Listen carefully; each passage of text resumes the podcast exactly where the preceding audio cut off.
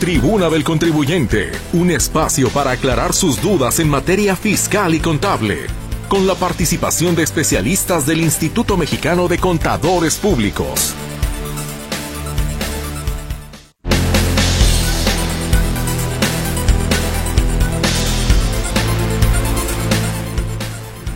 ¿Qué tal? ¿Cómo está? Muy, pero muy buenas tardes. Qué gusto me da saludarle en esta tribuna del contribuyente. Estamos iniciando la semana y espero, por supuesto, a nombre de todo el equipo, que sea muy buena semana para usted en todas sus actividades.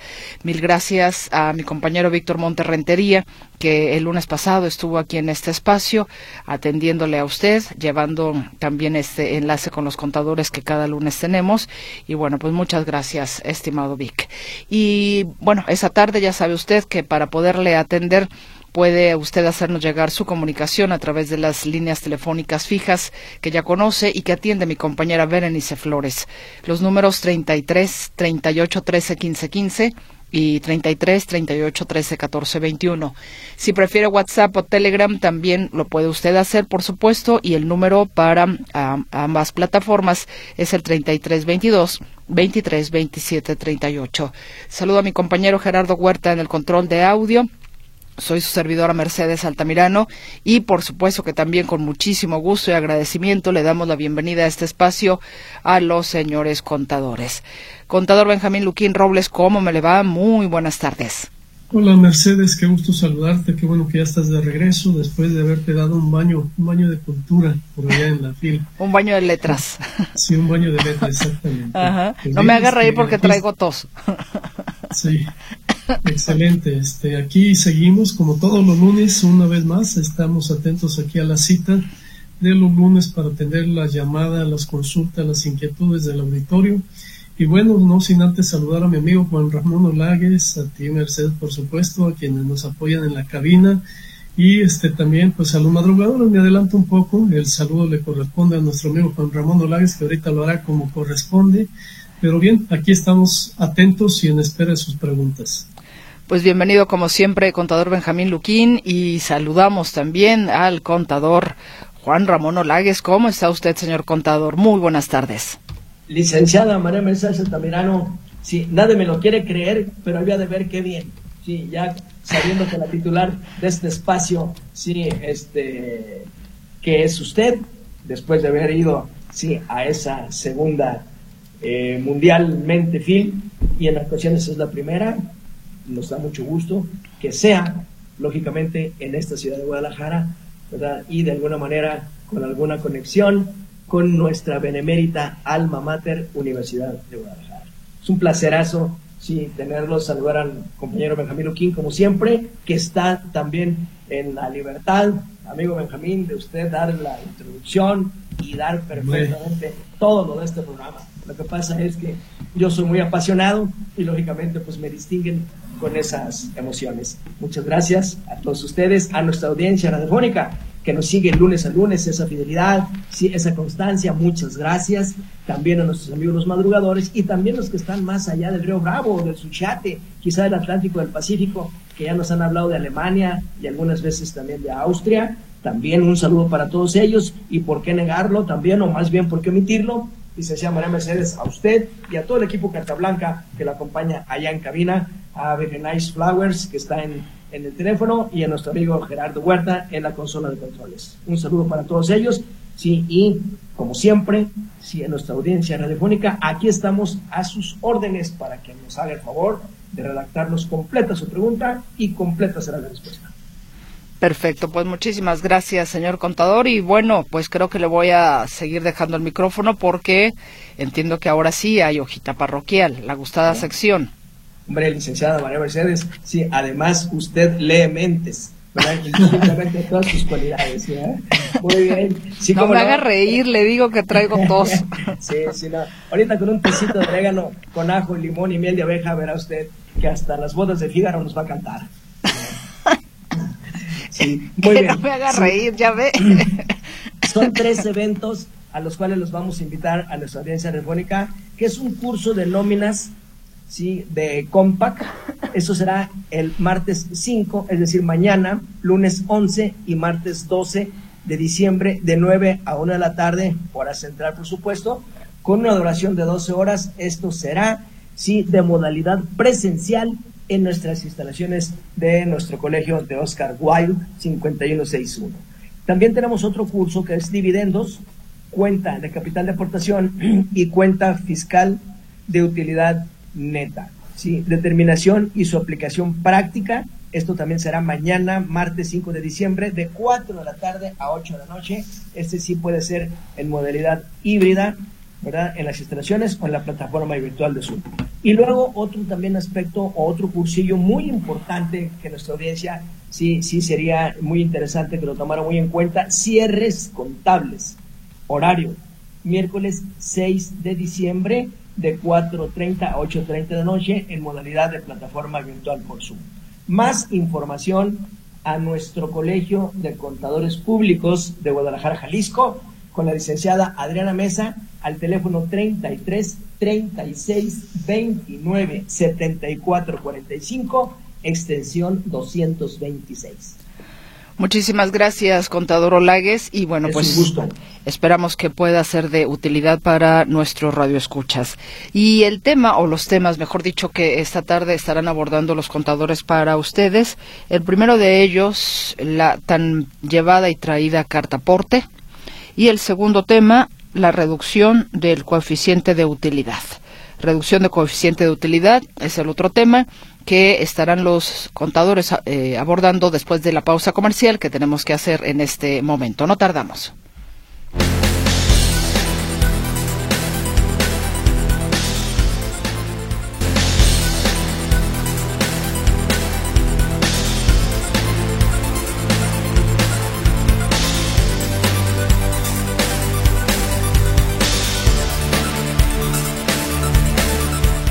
De regreso con usted, ahora sí para que entremos entonces en materia con los señores contadores Juan Ramón Olagues y Benjamín Luquín Robles.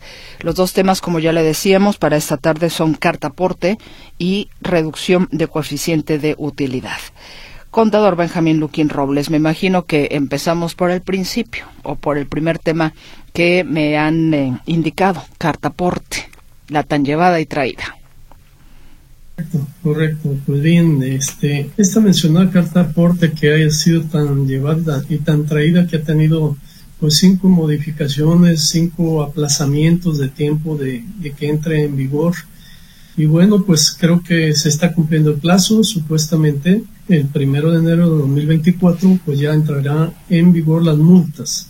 Las multas, debo aclarar que eh, las disposiciones están vigentes desde el mes de agosto pasado pero eh, las multas se impondrán a partir del 1 de enero para quien incumpla con la emisión correcta, ahora sí, de manera correcta, de estas cartas aporte. ¿Qué es lo que se pretende a través de este documento, de esta carta aporte que para los transportistas ha eh, resultado ser un verdadero galimatías? De hecho, antes de comentar este, en qué consiste, quiero señalar que recientemente en la página del SAT se emitieron criterios criterios todavía de aclaración de dudas, preguntas específicas que hace pues eh, los empresarios de, la industria del transporte. Ellos todavía tienen un montón de dudas y bueno, pues a través de criterios publicados por el SAT se pretende darles alguna orientación, alguna idea sobre situaciones muy particulares. Entonces, para quien esté en el medio del transporte, les sugiero que ingrese a la página del SAT que busque los criterios sobre carta aporte en la página del SAT para ver si con eso le puede esclarecer un poquito más este pues sus inquietudes, sus dudas que la autoridad, bueno, pues ha venido haciendo este esfuerzos o ha venido o ha tratado de dar espacios, ha tenido reuniones con eh, las eh, cámaras del transporte a efecto de poder dialogar acerca de este nuevo documento. Este nuevo documento es muy, muy incómodo porque aquí lo hemos dicho, creemos que puede tener este, incluso algunas implicaciones de corrupción porque pues a quién se le va a otorgar la facultad para revisar a los vehículos en tránsito si traen las cartas porte. Es decir, la carta porte debe amparar o debe detallar la mercancía que se está trasladando, sobre todo aquellas que van de un estado a otro o que van incluso de un municipio a otro aquí en nuestra entidad. Y si no se trae esa carta aporte, y ahora con unas adecuaciones adicionales que están por publicarse en una nueva miscelánea, la octava modificación a la miscelánea, pues le agregan todavía varios ingredientes más. Eh, uno de los eh, requisitos que va a ser ahora indispensable, que es uno de los agregados, es que se debe señalar el documento, el pedimento de importación, el número de pedimento de importación para aquellas mercancías que son de, eh, de origen extranjero. Y bueno, pues eso también va a tener un problema porque pues va a tener que eh, tenerse esa información y el hecho de que lo puedan cuestionar, vamos a suponer que sea la Guardia Nacional, quiero pensar que es quien va a investigar, quien va a revisar este cumplimiento, que pueden cuestionar al transportista, esté bien o esté mal, porque el transportista pues, simplemente recibe la carta aporte y la acompaña junto con la mercancía que está trasladando para efecto de llevarla a su destino final. Y entonces el transportista, es decir, el chofer, el chofer de ese camión, pues no es especialista en materia fiscal, así como para decir, ah, ya verifiqué y sí corresponde el pedimento aduanal, sí corresponde el CFDI y sí corresponde todo. Él va a decir, pues me están dando los documentos, asumo que todo está bien y en orden. Y bueno, pues creo que es, va a ser muy desafortunada esta medida si es que entra en vigor. Yo en alguna ocasión crucé una apuesta aquí en este medio con, mis con mi compañero acá con Mercedes a que no entraba en vigor esta disposición por todas las implicaciones que va a tener, implicaciones que pueden ser violatorio, violatorias al Estado de Derecho, a la seguridad de los contribuyentes. Creo que se va a violentar y que esto lo deja pues en una posición verdaderamente vulnerable a merced no de la autoridad, sino a merced pues de virales, ¿no? De, gente sin escrúpulos que pueden ser o no gente que trabaje con la autoridad o que puedan hacerse pasar por este, funcionarios públicos y abusar de estas disposiciones. Y también mencionar que las multas por incumplimiento, las multas estas que sí entran en vigor el primero de enero de 2024, pues son cuantiosas. Son cuantiosas porque los montos son verdaderamente eh, altos, no son multas, eh, digamos, de una, situación que se pueda manejar fácilmente. Hay multas que van desde los 17 mil hasta los 93 mil pesos por no emitir bien las cartas portes y así vamos, eh, o hay varias disposiciones que tienen consideradas o contempladas multas por diversas fallas en la emisión de, las carta, de la carta aporte.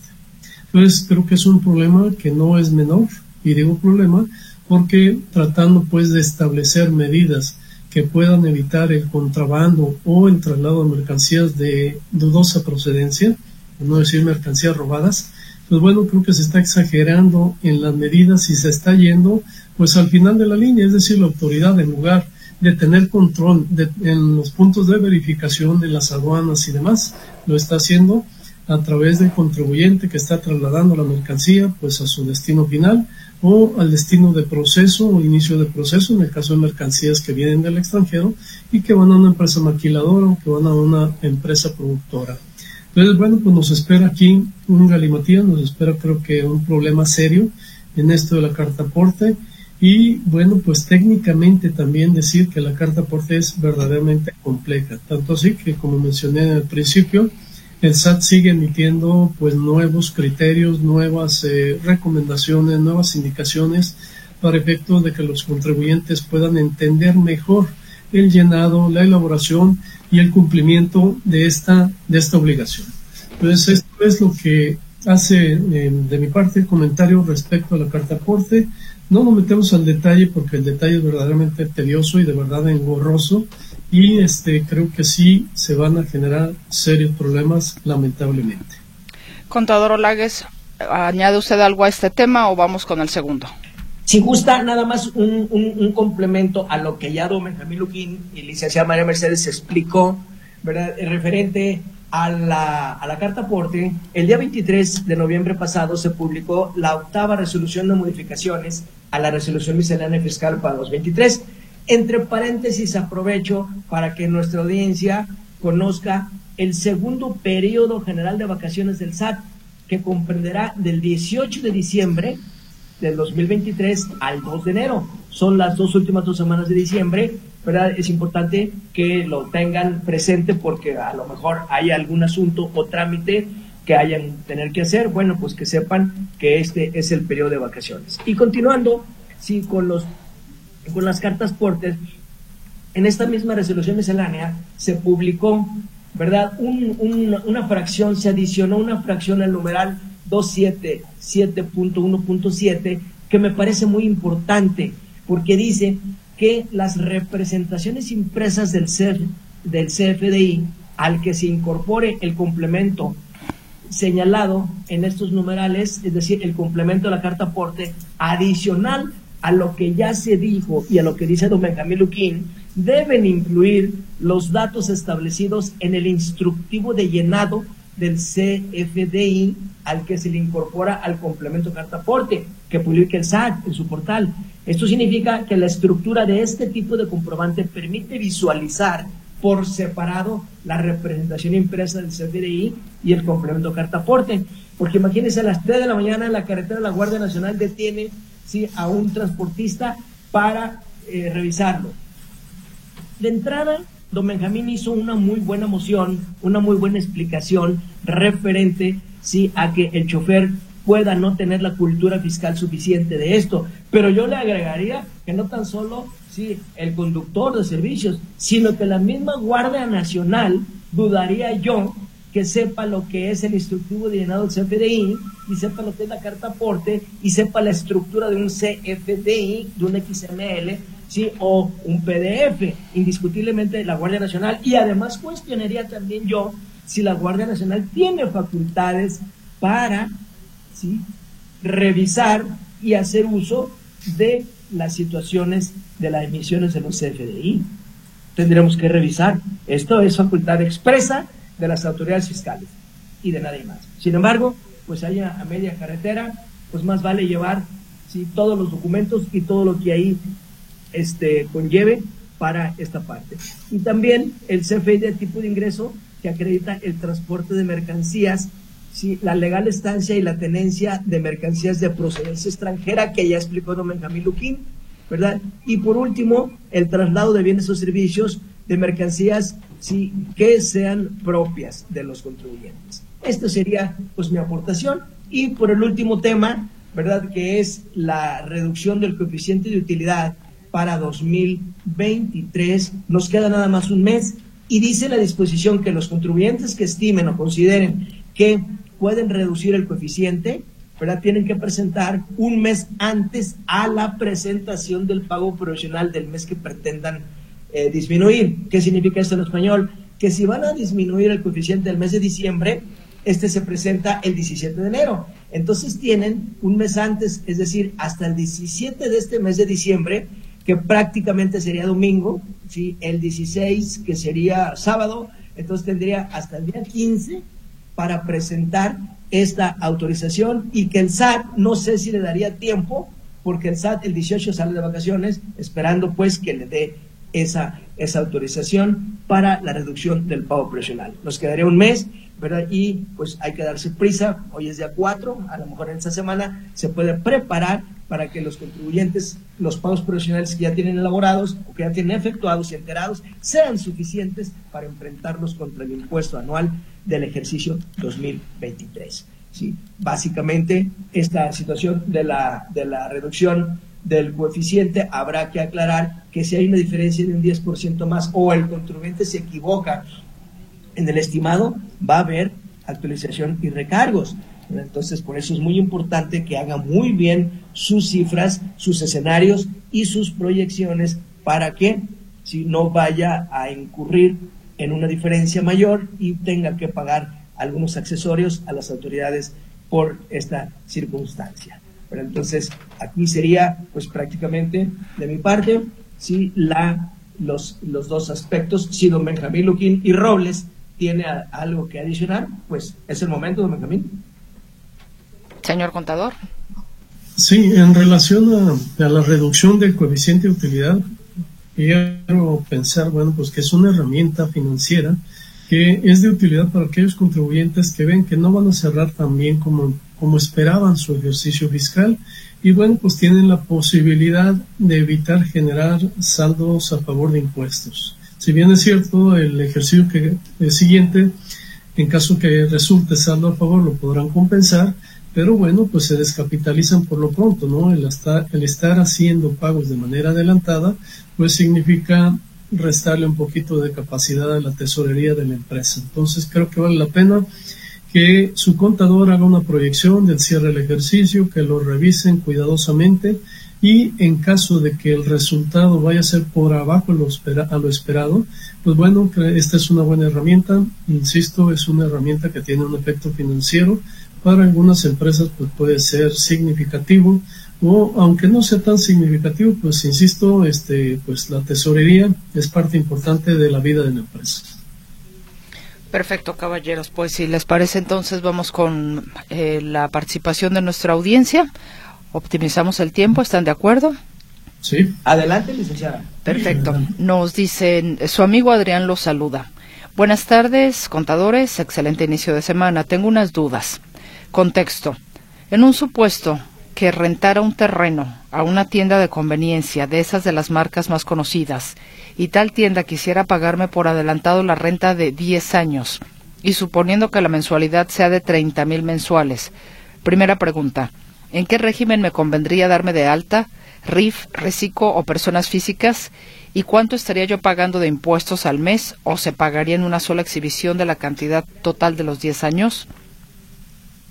Eh, bien, creo que en este caso le convendría, bueno, primero llegar a un arreglo de que el pago no sea mayor a los 3 millones y medio de pesos para que pueda calificar dentro del reciclo, eh, ya que si le pagan los 10 años, eh, si no están mal mis cuentas, serían 3 millones 600 mil pesos. ¿Rebasaría con 100? Sí, entonces que le paguen, no sé, 9 años y, el, y quede un año pendiente para efectos de que no se pase del reciclo y creo que definitivamente para este caso particular pues, sería el mejor régimen posible, ya que pagaría pues el 2,5% como impuesto máximo, eh, hablando de impuestos sobre la renta. En este caso hay IVA también, hay IVA que tendrá que trasladar por tratarse de un terreno que, que este sí lleva IVA. Y este pues sería lo mejor que podría ser, ¿va? Poder facturar en el régimen simplificado de confianza. Y la segunda pregunta de Adrián dice, ¿o es más conveniente que me paguen cada mes y así durante todo el tiempo que convengamos? Eh, pues bueno, si le pagan por adelantado, este, yo creo que tómele la palabra, este, nada más piense en hacer buenas inversiones con ese dinero, ¿sí? Porque obviamente eh, un dinero que no es bien manejado financieramente, pues pierde su poder adquisitivo, se puede desvanecer y este pues van a ser 10 largos años que no volverá a haber dinero. Eh, buenas tardes. ¿Cada cuánto se debe renovar la firma electrónica del SAT? De antemano, muchas gracias, señora González. Cada dos años se tiene que renovar. Este, y si lo hace antes de que se venza la firma electrónica, lo puede hacer en línea o, lo puede hacer también en la aplicación de SAT ID, lo puede hacer y este, hacer la renovación sin mayor problema. Salvador Cueva, mi papá falleció. Él era persona física con actividad empresarial, pero tenía años sin ejercer ni hacer declaraciones. Intenté dar de baja su RFC en el SAT, pero me piden mi nombramiento como albacea de su sucesión testamentaria. No pienso hacer juicio sucesorio, porque no hay nada que reclamar de mi padre, así que no voy a dar de baja su RFC. ¿Habrá algún problema? Eh, existe un numeralito en la resolución miscelánea eh, que ahorita lo vamos a buscar en la medida de los tiempos, que dice que el SAT, en el caso concreto de, de ciertos contribuyentes, el SAT se puede enterar por virtud de otras autoridades, como pudieran ser los registros civiles o pudieran ser en el caso de, del, del difunto ya del papá de ese contribuyente, en donde el SAT por sí solo sí lo va a dar de baja. Nada más tendremos que revisar los supuestos de ese numeralito, a ver si califica, ¿verdad? Y, pues, lógicamente, en automático el SAT lo va a dar de baja. Caballeros, vamos a una pausa comercial y regresamos con más de la participación, de las dudas, las inquietudes de nuestra, de nuestra audiencia. Ya volvemos.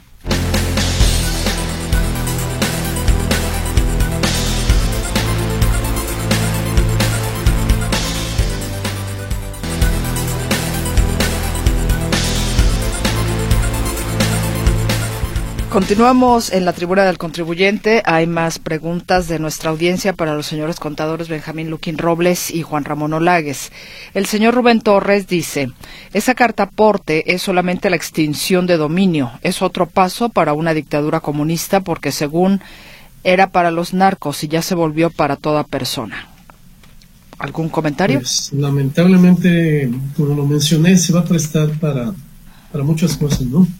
Eh, sin embargo, sin embargo, la carta aporte como tal y el término como tal no es fiscal, es un término mercantil, eh, señor, y ha existido siempre en la, en la Secretaría de Comunicaciones y Transportes y en la ley, en la ley de Caminos y Puentes Federales y Transporte Federal, el término carta aporte ha existido desde que yo estudiaba por allá la prepa y los primeros semestres de la carrera. Sí, de eso no hace mucho, por supuesto.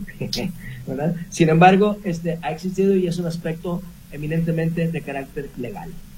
Eh, sí, aquí bueno, le agregaron lo fiscal con este tema de complemento. Aquí, le dieron ya lo fiscal para efectos fiscales, pero prácticamente la carta de porte data cuatro décadas atrás, quizá.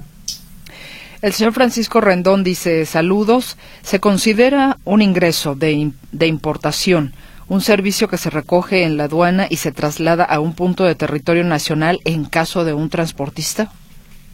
Eh, la pregunta es, ¿se considera qué, perdón? Un ingreso de importación. Un servicio ah, que bueno es un servicio eh, es un servicio ya prestado por lo que veo por lo que entiendo de un punto ya de territorio nacional a otro ya no sería aunque sea mercancía importada pues eso será otra circunstancial, ¿verdad? Pero sí es, es propiamente un ingreso y sí tiene que haber carta aporte y tiene que haber un CFDI. Laura Martínez dice, mi RFC no corresponde con la CURP, pero durante años declaré con ese RFC. ¿Qué es lo que debo hacer para corregir? Eh, verifique en el SAT que sea correcto su RFC, sobre todo este si tiene pues este cuenta de ahorro para el retiro eso le va a dar problemas en caso de que haya una, eh, digamos, un error en su RPC y a lo mejor ha estado ahorrando con ese, ese numeral y que puede tener algún error. Donde presumimos que su CURP está bien. Sí, estamos asumiendo que la CURP Estamos asumiendo que su CURP, es la fuente, está bien y es el RPC el que estaría mal. Sí. yo le invitaría a que revisara ambas, porque más adelante, como tú bien dices, Benjamín, un problema para adelante sí, para efectos de pensión, invalidez, vejez, cesantía. O, sí, simplemente de identificación, ¿no? Así es, identificación, e, e, etcétera, etcétera, o, más allá, si el día, en un momento dado, Dios guarde, deje de existir, va a dejar un soberano problema. Marta Millán dice, ¿cuánto se pagaría por una persona doméstica que está ganando cinco mil mensuales? Pero ¿cuánto se pagaría de qué? No entiendo. ¿Cuánto se pagaría de qué? ¿De seguro social? ¿O de aportaciones de seguridad social? No, no sé, no, te, no te dijo Veré. O, o, o, cuánto se pagará el impuesto sobre retenido o qué. Ojalá nos vuelva a, precisar. Sí, especifique por favor, Marta, si es tan amable. Y nos llega un servicio social, se necesita sangre tipo A negativo para Andrew Silva González. Él se encuentra en terapia intensiva. Clínica 14 del IMSS, urgen los donadores. Repetimos, sangre tipo A negativo Está en terapia intensiva el paciente en la clínica 14 del IMSS.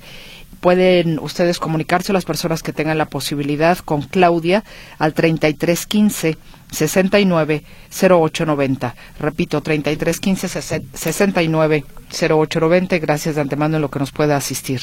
Siguiendo con eh, su participación, nos dice Javier Gutiérrez. Tributé en régimen arrendamiento bajo deducción opcional y obligado a llevar contabilidad electrónica. Si compro un celular y me lo facturan, ¿estoy obligado a contabilizar el CFDI recibido como gasto no deducible o simplemente no contabilizarlo? No es... adelante, adelante. No, no, no, me cambié, por favor. Sí, no, bueno, le, iba a comentar que sí vale la pena que lo conserve el CFDI, que reúna todos los requisitos fiscales, que lo integre la contabilidad, porque puede acreditar el IVA. Y si va a hacer el acreditamiento del IVA independientemente que haya optado por la deducción ciega, que así le llamamos la deducción sin comprobantes, pues bueno, el IVA sí lo va a poder aplicar, sí lo va a poder acreditar. Nos dicen buenas tardes. ¿Me pudieran dar los pasos para entrar al buzón tributario? En el SAT me dieron de alta. Tengo mi contraseña. No sé si podré acceder. Gracias por su orientación.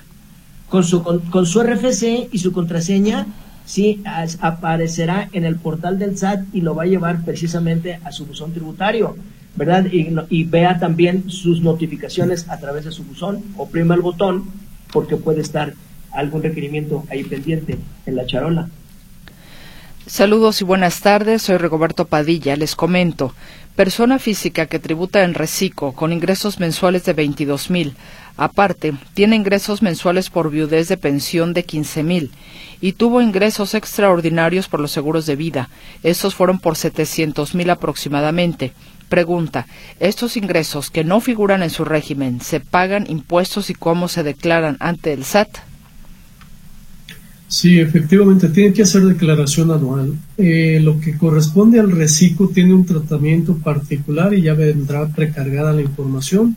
Y por lo que hace a su pensión y los otros ingresos de seguros, también eh, deberán dar constancias de qué parte tiene exenta y qué parte deberá acumular. Y esa información que también deberá estar precargada en su declaración anual.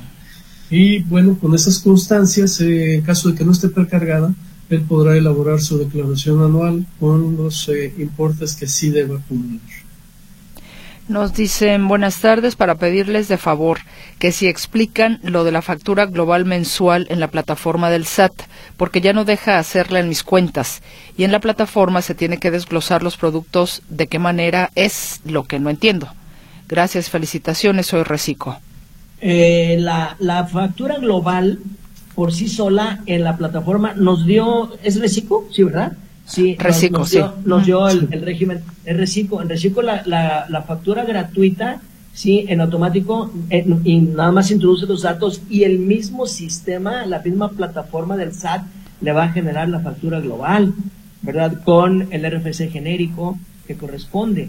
Esto significa, pues, que si, que si introduce o captura todos los datos, la factura global, no sé cómo haya optado usted por hacerla semanal, quincenal, ¿verdad? O hacerla mensual. Con esa información, sí, se la va a generar el sistema.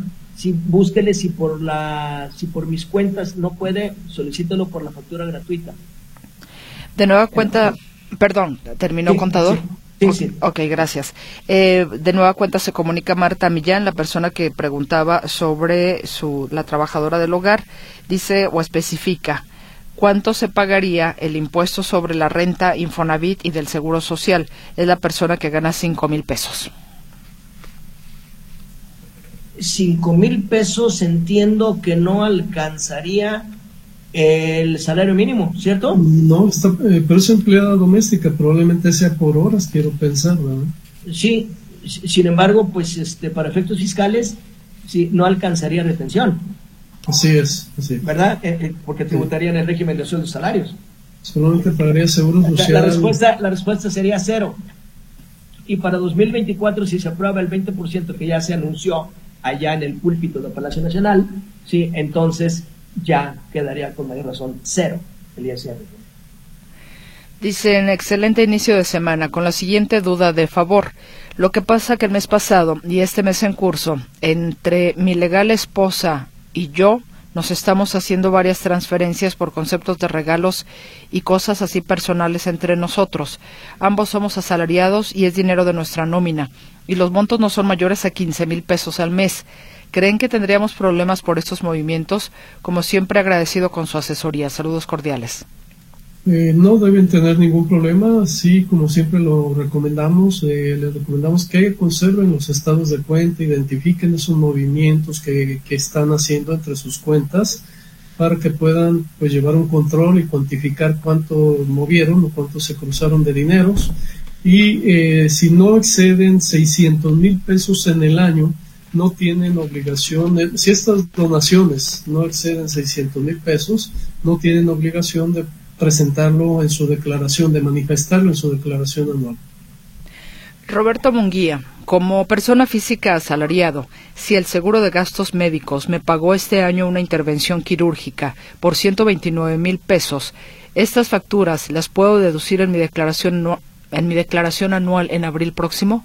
No, don Roberto Murguía, porque seguramente usted tomó la deducción personal del seguro de gastos médicos mayores. Sí, seguramente ya, la, ya dedujo usted de la prima del seguro, por lo tanto, pues no se puede la doble deducción, es decir, la prima del seguro de gastos médicos mayores y adicionalmente, sí, las intervenciones y gastos médicos o hospitalarios que haya tenido. Señora Vega, muchas gracias por su comentario. Que tenga una bonita tarde. Gracias por estar en la sintonía de Radio Metrópoli. También nos dicen buen día, saludos. Soy Riff. Hace una semana me asaltaron. Robaron mi camioneta de trabajo, que aún debo, entre otras pertenencias y dinero. Me encuentro sin posibilidad de trabajar. ¿Cómo debo informar al SAT? Ya que no tendré actividad en este mes de diciembre y no sé hasta cuándo. Mil gracias, Ana María Zúñiga. En ese caso tiene dos opciones. Eh, seguir presentando sus declaraciones periódicas en ceros mientras no tenga actividad o no tenga ingresos. O presentar un aviso de suspensión de actividades que puede hacerlo por dos años. Y nada más que cuando lo reanude ya no va a poder seguir siendo RIF. Ahí habría que, o ya estaría fuera del, régimen de incorporación fiscal. Que valorar, exacto. Sí. Nos dicen, hola, ¿es correcto que mi firma electrónica cuando la registre en 2021 se vence?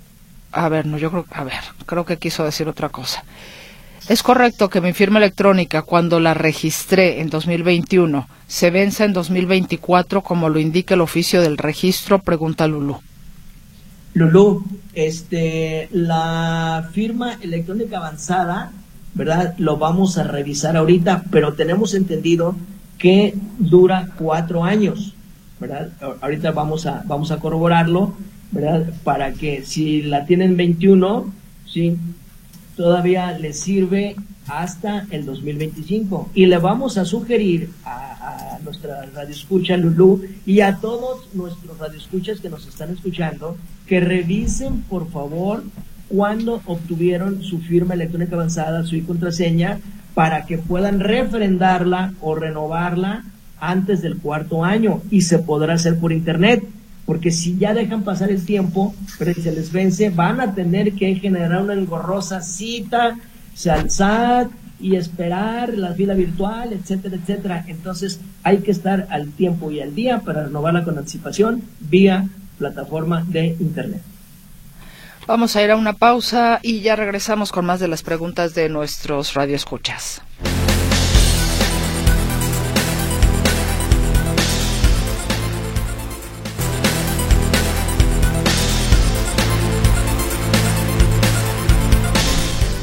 Hay dudas, hay más inquietudes de nuestros radioescuchas, pero estaba en el tintero una pendiente, eh, señor contador Olagues, la persona que preguntaba que si no daba de baja a, a su padre ya fallecido, ajá, tendría algún problema. ¿Verdad? Este, revisar el numeral y aquí todo lo que prometemos lo cumplimos.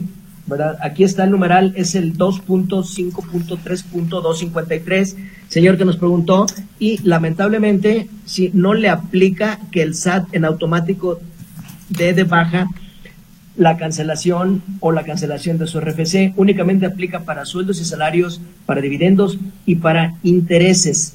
Pero usted dijo que indistintamente como el señor finado no dejó nada, es decir, si bien es cierto no dejó bienes, tampoco dejó deudas y queremos pensar que tampoco con el SAT adeuda nada y usted toma la decisión unilateral de decir, pues así lo dejo y que el tiempo borre sí, todo el recuerdo.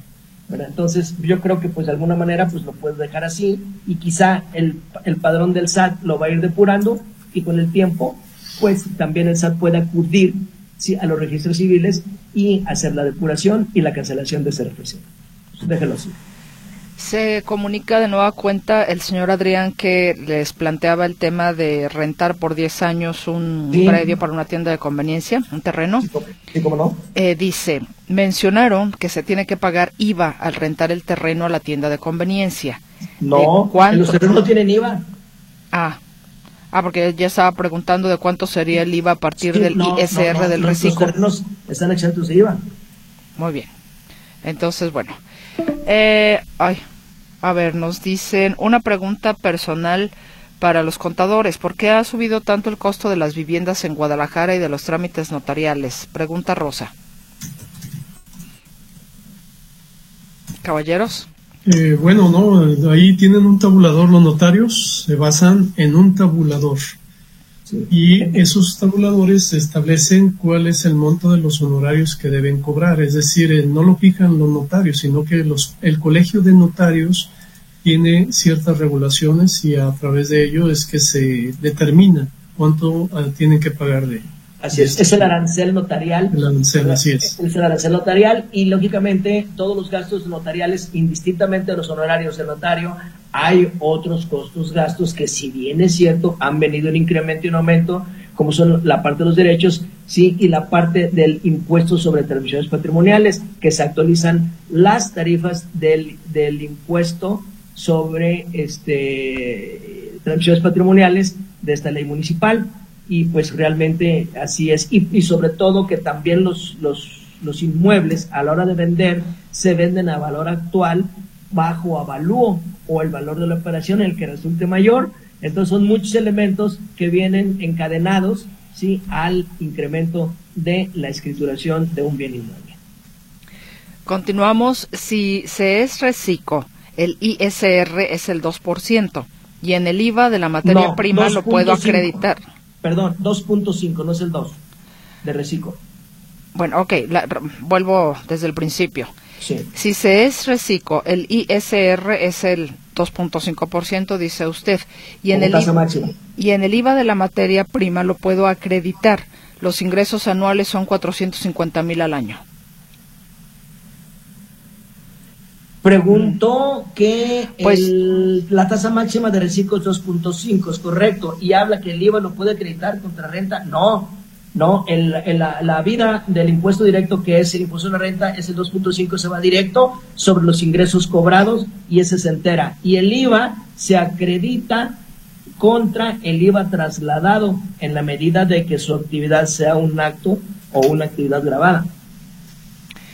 Mi factura es, a ver, ah, ok, a ver, ah, es que es continuidad. Se vuelve a, comunicar eh, un radio escucha que les eh, preguntaba eh, que si le explicaban lo de la factura global mensual en la plataforma del SAT. Sí. Que porque ya no deja hacerla en mis cuentas. Dice o añade, eh, mi, mi factura es mensual, pero según dicen que tengo que desglosar producto por producto, día por día, con un número de folio o la puedo hacer igual que en mis cuentas, sin desglosar las ventas día por día. Mis ventas son al público en general y anoto en una libreta lo que vendí por día. Es por eso que la hago mensual. Está bien, puede hacerlo así y creo que así lo venía haciendo, ¿verdad? Nada más de manera global, sin describir los productos. El sistema sí se lo acepta, Buenas tardes, soy Roberto Sánchez, estoy escuchando su programa con el contador Olagues y me interesa saber cómo se renueva la firma electrónica avanzada por medio de la plataforma del SAT.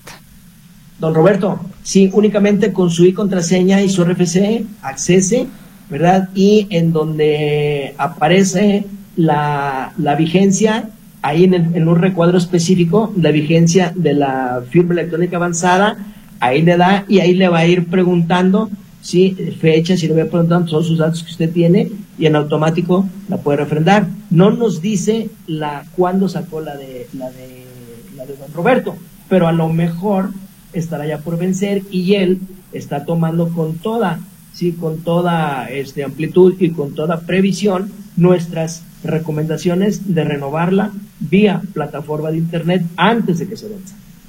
Anónimo. Soy persona física con actividad empresarial. Mi papá me va a donar un millón de pesos que son producto de su pensión para ayudarme a comprar una casa. Tengo una duda. Anteriormente me habían dicho que para evitar pagar ISR necesitamos celebrar ante notario público un contrato de donación, por lo que fuimos con un notario y ahora nos pregunta si el contrato de donación debe ser ratificado, por lo que ahora necesito saber si debo solicitar que el contrato sea ratificado, ya que la diferencia de precio es más del doble. Sí, le recomendamos que sí lo ratifique ante notario para efecto de que tenga, igual que fecha cierta, validez jurídica y fiscal también.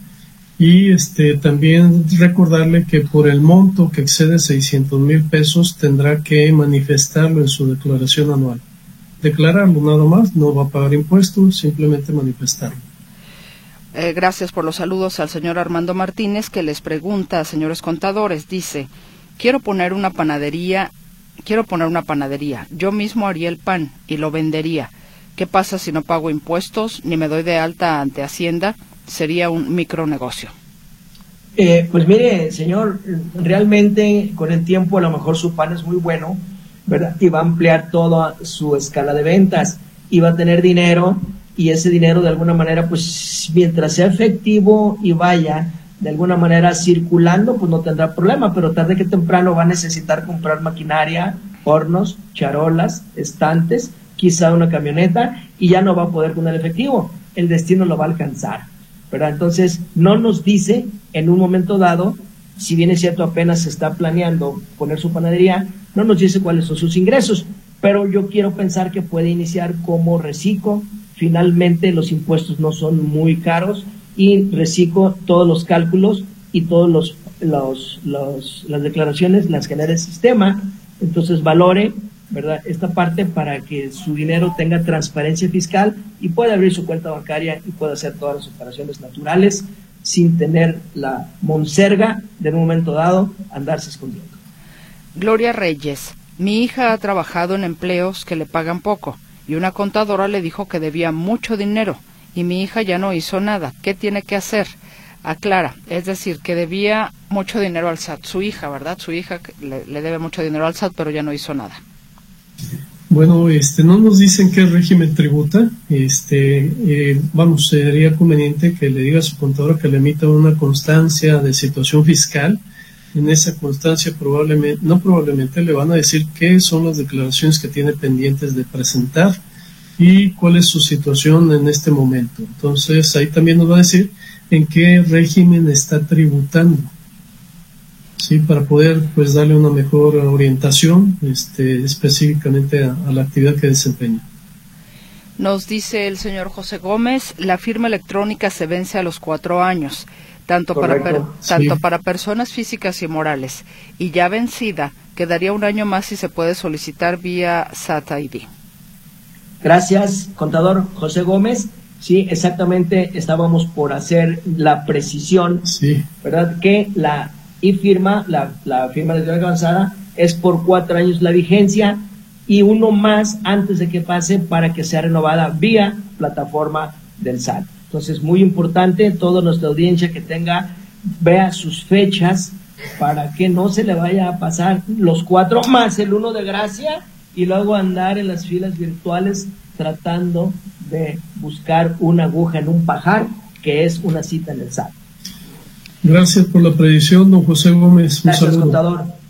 Pues ya no tenemos más participación. Ah, no, aquí acaba de llegar una del señor eh, Armando Martínez. Dice, eh, don Armando es la persona que les decía que quiere poner su, ¿La panadería? Ajá, ajá. Eh, nos añade más información. Dice, actualmente soy asalariado, pero quiero poner ese micronegocio.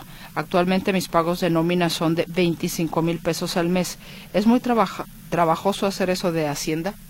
No, no, don, perdón, ¿cómo se llama? Armando. Don Armando, no, no es muy trabajoso. Únicamente usted con su y contraseña aumente la obligación a reciclo. Como lo está planeando y está todavía, y como ya estamos en diciembre, en las preposadas, y se va acercando ya también la Navidad, decía que el regalo de Reyes de Javier Solís, ¿verdad? Este, pues manéjelo y vea y haga sus números, y en el mes de enero decida ya ¿verdad? Aumentar su obligación como reciclo, ¿verdad? A partir ya después de que regresen de vacaciones las autoridades y se da de alta como reciclo y la misma plataforma le va a hacer todos los cálculos, ¿verdad? Y si usted llega a tener alguna duda, ahí en la sala del SAT se la aclaran o si no, en Prodecon, ¿verdad? Este, no, no requiere tanto porque realmente pues, muchos impuestos al inicio no va a pagar. Bueno, caballeros, pues ya no hay más participación de la audiencia y justo a tiempo porque también el tiempo ya se nos agotó. Contador Juan Ramón Olagues, como siempre, un gusto verlo, un gusto tenerle en este espacio. Muchas gracias, licenciada María Mercedes, este, por la invitación y qué bueno que usted ya está de regreso sí, en los micrófonos a la conducción de este programa. Lo que queda de mí. es mucho, que es mucho todavía. Es mucho. Ay, le digo que no me haga reír. Sí, sí, Ay, también, por supuesto, con mucho gusto, agrado y agradecimiento al contador Benjamín Luquín Robles por estar con nosotros en este programa. Gracias, señor contador. Mercedes, muchas gracias. Gracias por la invitación y muy buenas tardes y que se mejore, licenciada María Mercedes. Muchas gracias, muchas gracias a los dos y por supuesto y particularmente a nuestra audiencia. Que tengan una gran tarde y saludamos con mucho gusto a quienes nos escucharon en la retransmisión muy tempranito. Que tengan un estupendo martes. Y el próximo lunes estaremos de regreso con esta tribuna del contribuyente.